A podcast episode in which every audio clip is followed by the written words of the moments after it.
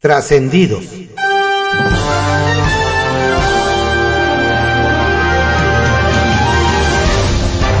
Continuamos con la audiosíntesis informativa de Adrián Ojeda Román, correspondiente al lunes 24 de abril de 2023.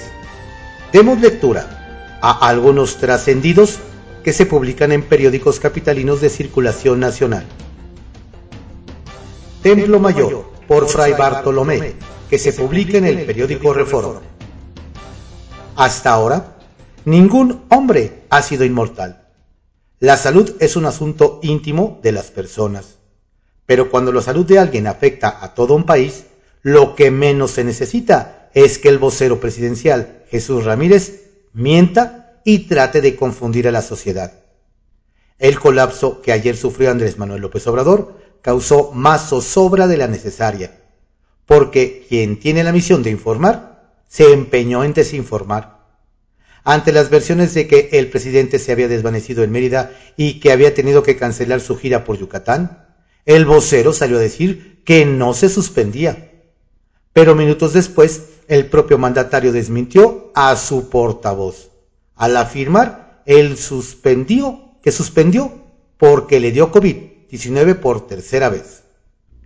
El colmo es que hasta anoche la presidencia de la República no había dado una versión oficial de lo ocurrido y del tratamiento que recibirá AMLO. Simplemente se limitó a emitir un comunicado citando el tuit presidencial. Y ya. ¿Cuánto secretismo para un simple contagio? Como sea, habrá que desearle una pronta recuperación al mandatario. Es curioso, pero sin ser candidato, Alfredo del Mazo es el tercero en la boleta por la gobernatura mexiquense. Y es que tanto para Delfina Gómez como para Alejandra del Moral, la figura del actual gobernador anda orbitando en sus respectivas campañas. En el caso de la morenista, ha sido muy insistente en denunciar las enormes cifras de inseguridad que se padecen en la entidad. Aunque la realidad es que, al ser el Estado de México el más poblado del país, cualquier medición siempre rebasará al resto. Eso sí, la maestra Gómez se ha cuidado mucho de comprar pleito directo con Del Mazo. Y del lado de Alejandra del Moral, la relación es mucho más complicada. No solo porque fue su jefe e impulsor, sino que la priista tiene que presentar su propia oferta política, reivindicar lo que hizo Alfredo del Mazo, bien, criticar muy sutilmente lo que le faltó, y por si fuera poco, luchar contra la herencia negra del PRI. Casi nada. Construir un gasoducto en el norte de México es una tarea titánica, empezando por la compleja geografía de Chihuahua, Sonora y Sinaloa. Y aunque atravesar la sierra con un gasoducto no son enchiladas, las empresas que lo hicieron hoy se enfrentan con un nuevo obstáculo. Extorsionadores con títulos de abogado que incitan a comunidades a renegar contratos ya firmados para cobrar una millonada extra. Eso está sucediendo en la comunidad de Temoris, en lo más profundo de las barrancas de la Sierra Madre Occidental. Resulta que el abogado Martín Milanés Gachiola se asoció con líderes ejidales y litigó hasta conseguir la invalidez de contratos firmados por ellos mismos hace siete años y que autorizaban el paso del ducto de 1.200 millones de dólares, conocido como el Encino Topolobampo, propiedad de Transcanadá.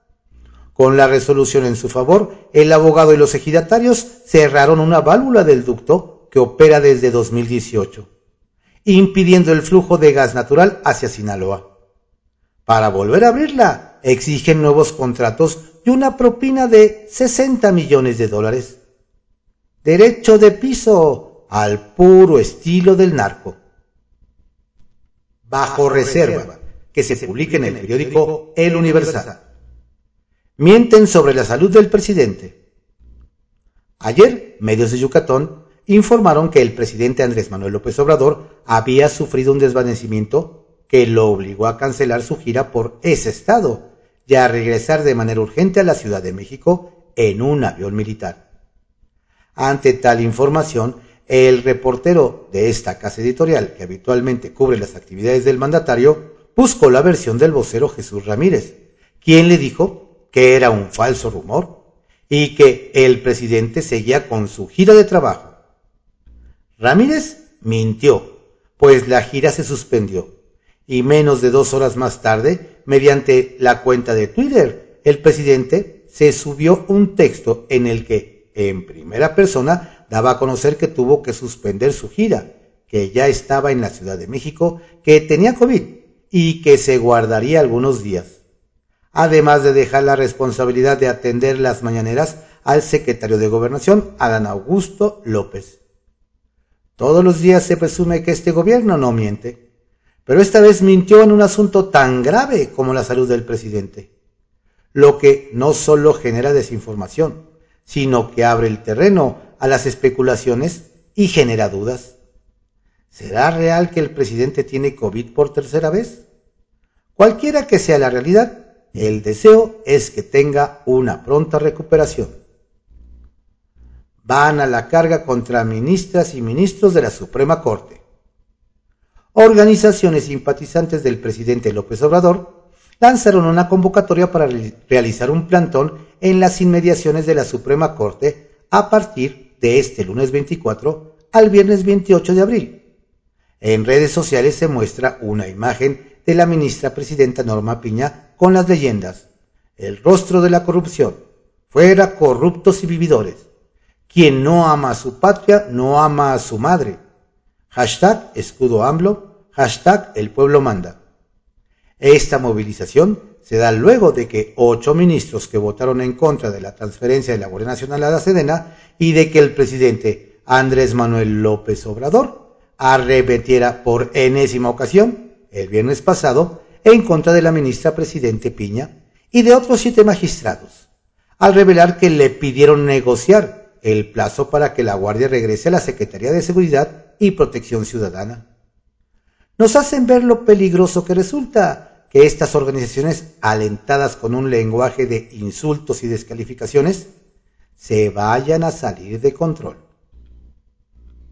la diputada de Mecha Corta. Por segundo día consecutivo, la diputada de Morena, Patricia Armendáriz, salió a tratar de hacer un control de daños ante los gritos e insultos que le propinó al líder Lacandón, Bernardo Chanquín, y que para su mala fortuna quedó inmortalizado en un audio que en días pasados corrió como reguero de pólvora y que hizo que quienes no la conocían la conocieran en su versión más natural y sincera. En un comunicado, doña Patricia dice que quienes me conocen saben que cuando me apasiono puedo hablar de esta forma, no solo con la población indígena, sino en otros foros públicos. De este modo nos hacen ver que por precaución, si usted se la encuentra, no le vaya a tocar algún tema que le apasione porque, aunque no pertenezca a una comunidad indígena, puede salir insultado y humillado. Ella misma se defiende y describe su personalidad. Tengo la mecha muy corta. Me salí de mis casillas. Sacapuntas, que se publica en El Heraldo de México. Ni modo, amigos. Entrada la tarde de ayer, el presidente de México, Andrés Manuel López Obrador, confirmó vía redes sociales que suspendió su gira por el estado de Yucatán. Debió regresar a la Ciudad de México por malestares que presentó desde la mañana. Trascendió que había sufrido un infarto, aunque más tarde el mismo mandatario informó que dio positivo a SARS-CoV-2, conocido popularmente como COVID-19, por tercera vez. A cuidarse. Adán en la mañanera. Confirmado el contagio, el mandatario informó que Adán Augusto López lo sustituirá en la mañanera. Confío nuevamente en él, por lo que tendrá exposición masiva a nivel nacional justo en la semana en la que el gobernador de Nayarit, Miguel Ángel Navarro, hizo público su apoyo en las aspiraciones presidenciales del tabasqueño. ¿Y la vacuna? A propósito del tercer contagio de COVID-19 del presidente Andrés Manuel, Muchos se preguntan, ¿dónde está la vacuna patria? Y la respuesta la tiene la titular de CONACIT, María Elena Álvarez Bulla, quien contesta a quien le pregunta que sigue en la última etapa de su investigación, pero no dice cuándo estará lista. Se va, se va, se va. Concluye esta semana el periodo de sesiones en el Congreso y con él la posibilidad de que queden sin designarse tres comisionados del INAI, organismo condenado a desaparecer por petición de AMLO. Es importante decir que los cuatro comisionados que quedan encabezados por Blanca Lila Ibarra están alejados del escándalo como varios de sus antecesores. Otra sorpresa. Todavía no canta Rosalía en el Zócalo y ya preparan la siguiente sorpresa, cortesía de la jefatura de gobierno. Nos cuentan que Claudio Sheinbaum busca que se presente Maluma. El colombiano ya declaró estar emocionado por cantar en la Ciudad de México. Nos dicen que ya tuvo la oportunidad de hablar con Sheinbaum y las negociaciones van viento en popa. El Caballito, que se publica en el periódico El Universal. El fútbol une a Ariadna Montiel y Cuauhtémoc Blanco. ¿Y también la Ciudad de México? Le platicamos que este fin de semana, cuando se llevó a cabo el clásico capitalino de fútbol entre Pumas de la UNAM en la América, también hubo oportunidad para una apuesta entre la secretaria del Bienestar, Ariadna Montiel, y el gobernador de Morelos, Cuauhtémoc Blanco. Pues quien, eh, quien ganara donaría sillas de ruedas para personas con discapacidad para sus respectivas entidades. Pero como el resultado fue empate, ambos entregarán los equipos tanto a la Ciudad de México como a Morelos.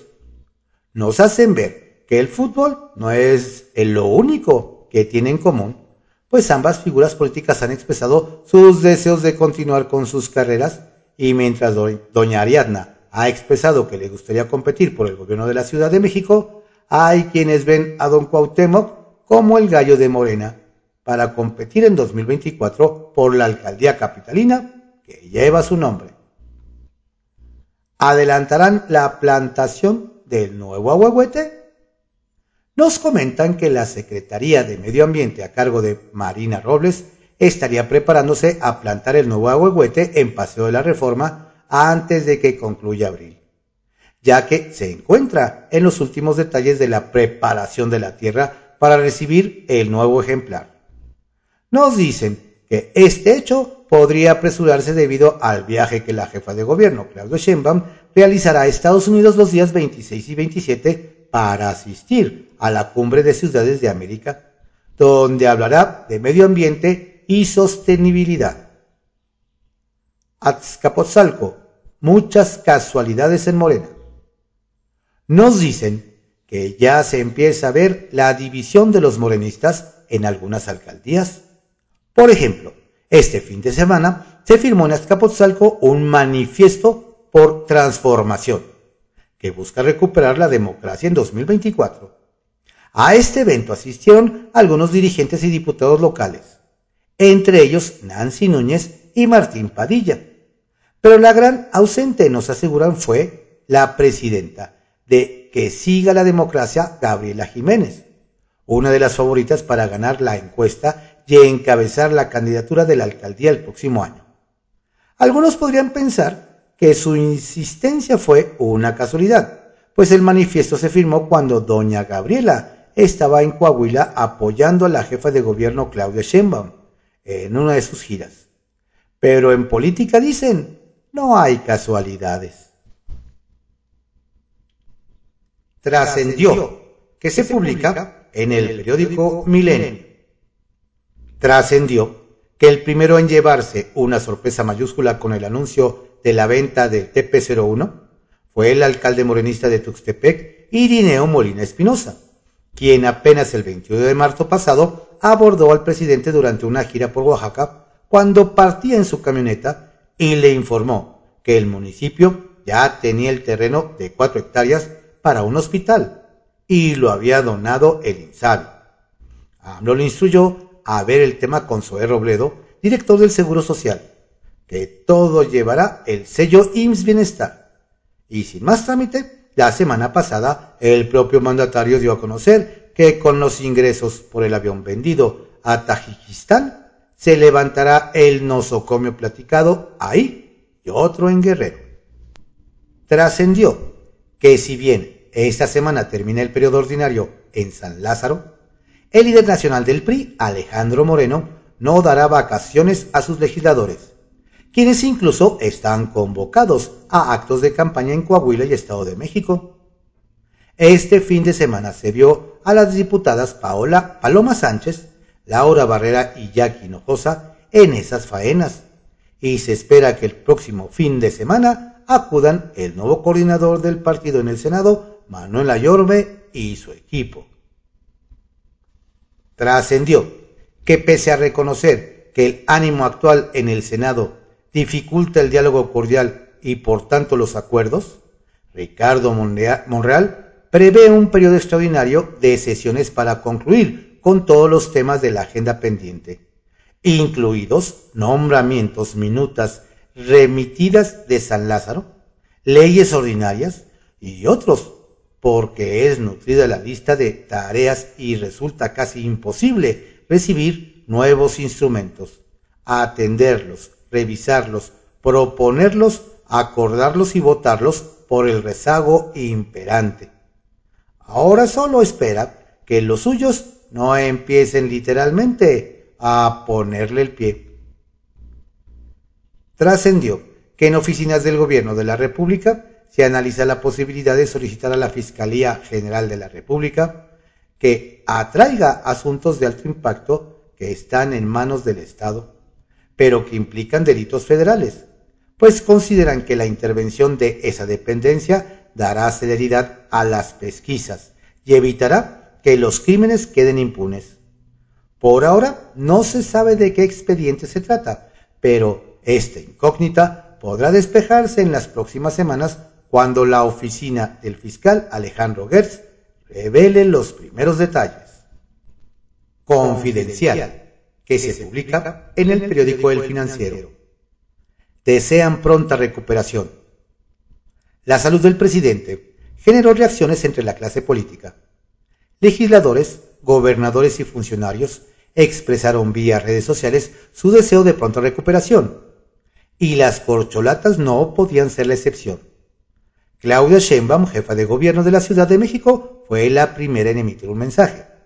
El senador Ricardo Monreal fue el segundo en pronunciarse. Y luego, a las 17 horas, el canciller Marcelo Ebrard. Eran las 19 horas y Adán Augusto López, secretario de Gobernación, no emitía mensaje alguno en torno de la salud del mandatario. Su tuit más reciente era de su gira proselitista por Sinaloa. Tal vez andaba muy ocupado preparando la mañanera de este lunes. Indirectas entre suspirantes.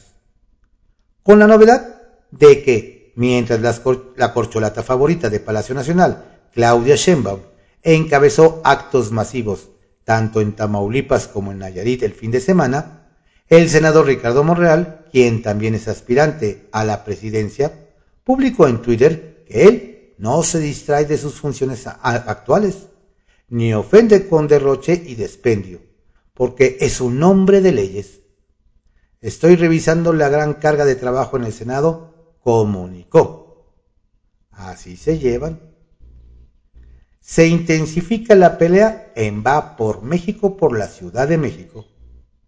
El diputado federal del PRI y dueño de las farmacias El Fénix, Javier González Sirión, comenzó a exigir cuentas claras y las cartas sobre la mesa en Va por México.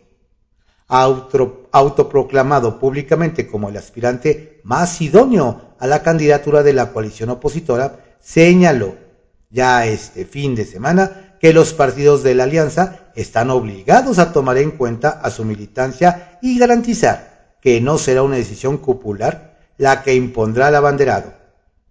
No la tiene sencilla si se mide con panistas que llevan tiempo en la contienda como Xochil Gálvez y Lía Limón, o incluso con su correligionario el cuajimalpense Adrián Rubalcaba. A ver qué dicen las encuestas si es que las hay para definir al abanderado. Últimos choques en San Lázaro. En la recta final, esta semana de su periodo ordinario de sesiones, los diputados aún tendrán varios choques entre sus partidos. El hostil ambiente que dejaron Morena y sus aliados con su apresurada aprobación de la ley minera, nos comentan, complicará aún más los acuerdos para designar a los contralores internos del INAI, CNDH, Fiscalía General de la República, el INEGI y el IFT, que se supone deben quedar seleccionados y aprobados en el Pleno este lunes o martes. Prevén también aprobar las reformas a legislación contra las drogas sintéticas como el fentanilo. Pero eso sí, quieren clausurar sus trabajos el jueves 27 y no hasta el 30, como marca la ley. Odas desde Consejo Ciudadano a autoridades de la Ciudad de México. Lejos quedaron aquellos años en los que el Consejo Ciudadano de la Ciudad de México, creado para vigilar o fiscalizar desde la ciudadanía las acciones de gobierno en materia de seguridad, hacía crítica y propuesta desde la llegada de Salvador Guerrero Ciprés. Ese espíritu se perdió. No solo eso, el organismo se convirtió literalmente en un aplaudidor del gobierno. Lanza odas a la jefa de gobierno y recientemente también alaba a la alcaldesa de Iztapalapa, Clara Brugada. En contraste, se lanza contra opositores. Incluso entra al terreno de lo político que hasta parece campaña. El via crucis de la ignominia. Con las heridas aún frescas, después del incendio en un centro del Instituto Nacional de Migración en Ciudad Juárez, donde murieron 40 migrantes, una nueva caravana de viajantes salió desde Chiapas. Los extranjeros buscarán pasar a la Basílica de Guadalupe en Ciudad de México antes de seguir su camino hacia el norte del país. Una nueva prueba dura para el instituto que sigue bajo la lupa del escrutinio público. Kiosco, que se publica en el periódico El Universal. Incomoda alcalde con Festival del Globo.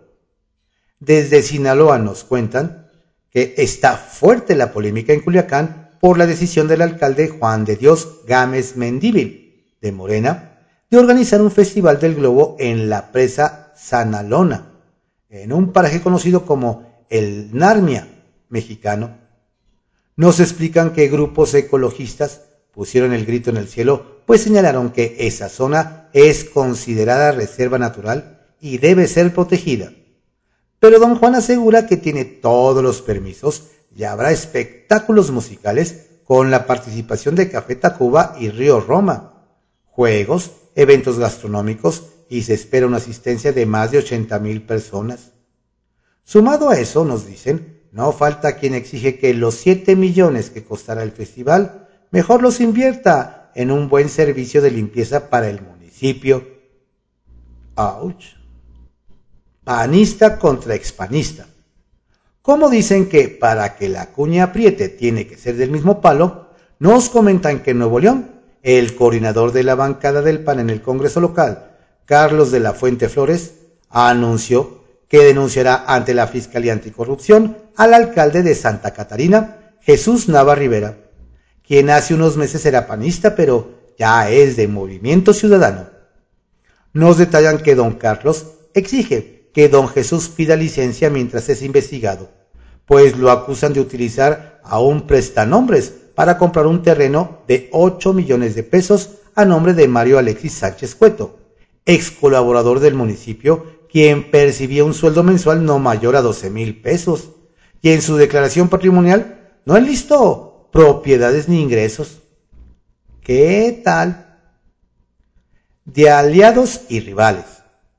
Quien ya se olvidó de sus raíces en Sinaloa, nos platican, es Serapio Vargas Ramírez de Morena, pues desde que es diputado local y presidente de la Comisión de Asuntos Agropecuarios, no congenia con sus antiguos aliados, pero tampoco evita que se manifiesten por los precios del maíz y trigo. Nos detallan que don Serapio arremetió contra los campesinos, con todo y palabrotas, en una reunión pública, al decir que se estaban rajando por no aceptar lo que se les paga. lo que encendió los ánimos por parte de los trabajadores del campo y en una manifestación alistaron varios cartones de huevo para lanzárselos a don Serapio, quien prefirió esconderse y no ser blanco fácil. ¿Quién fue el que se rajó? Estos fueron algunos trascendidos que se publican en periódicos capitalinos de circulación nacional en la audiosíntesis informativa de Adrián Ojeda Román, correspondiente al lunes 24 de abril de 2023. Tenga usted un estupendo lunes y una exitosa y fructífera semana. Saludos cordiales de su servidor Adrián Ojeda Castilla quien lo invita a que visite nuestro portal informativo www.cconoticias.info y se entere de los pormenores de las campañas de las aspirantes al gobierno del Estado de México.